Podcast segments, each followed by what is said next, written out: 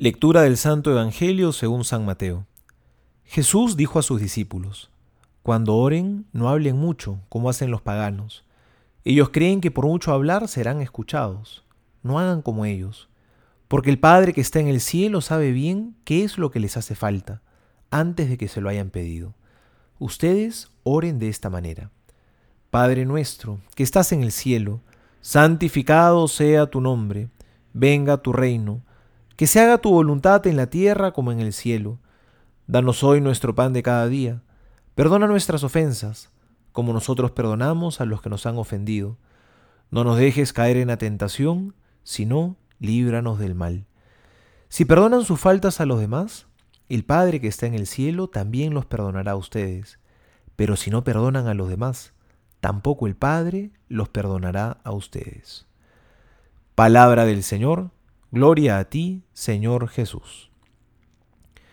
San Cipriano decía, ¿qué oración podría escuchar el Padre más gustosamente que aquella en la que escucha la voz de su único Hijo, de Jesucristo? Y es así, porque cuando rezamos el Padre nuestro, estamos rezando no con nuestras palabras, sino con la palabra de Dios, con las mismas palabras con que Jesucristo nos enseñó a rezar. Cuando rezamos el Padre nuestro, el Padre reconoce la voz de su unigénito en nosotros, escucha nuestras súplicas más importantes. Y esta oración nos enseña a pedir primero lo más importante, porque vemos que son siete peticiones que tiene el Padre nuestro. Las tres primeras están referidas a Dios y las cuatro últimas a nosotros mismos. Santificado sea tu nombre, venga tu reino, hágase tu voluntad. Son las tres peticiones referidas a Dios. Y así nos enseña Jesús que nuestra primera y principal necesidad es Dios. Es lo primero que tenemos que pedir. Nos va a enseñar Jesús a poner a Dios por encima de todo. Y luego ya vendrán nuestras otras necesidades. Y teniendo a Dios primero, aprendemos así a amar a nuestro prójimo. Jesús nos enseña a decirle al Padre, Padre nuestro.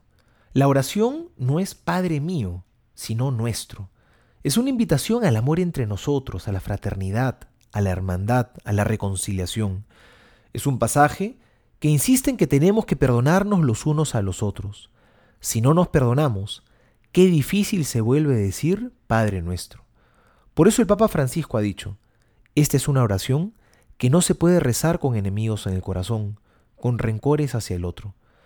Pidámosle al Señor que nos envíe la fuerza de su Espíritu para poder clamar Abba Padre, para poder amarnos los unos a los otros como Dios nos ha amado.